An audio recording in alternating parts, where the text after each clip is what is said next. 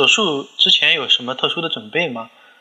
在做手术之前的话，我们一般要做这个患者的一个评估。我如果是有出血可能性的手术，比如说我们做这个肌瘤剥除这种治疗，呃，无论是开腹做还是腹腔镜做，都会存在的一个出血的风险，甚至有可能这种出血比切子宫还要多。所以在这种情况底下的话，一般来说，我们要求患者的血色素要维持在这个正常的一个水平。也就是说，正常我们要达到一百一十克每升以上这样子的一个水平会比较好一些。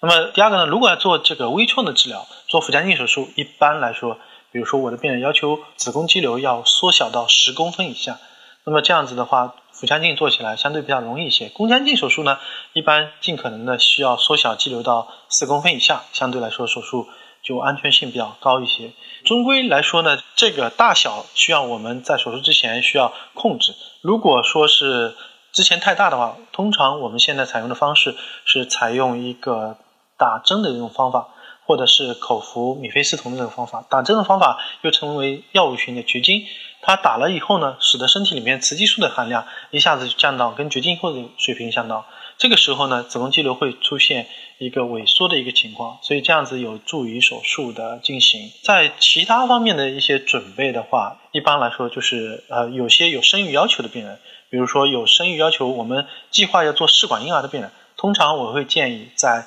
做子宫肌瘤的手术之前，要把这个取卵先做了，这样子的话。可以减少这个之后，因为做手术之后需要等待很长一段时间，以及因为打促排的针造成子宫肌瘤增大这种可能性的这种情况。所以一般来说，我们建议，如果要手术辅助生殖的这个需求的话，会建议在做手术之前要把卵子取好。听众朋友们，大家好，我是郭晓明医生，我的新书《给身体的情书》出版了，这是我第一本的书。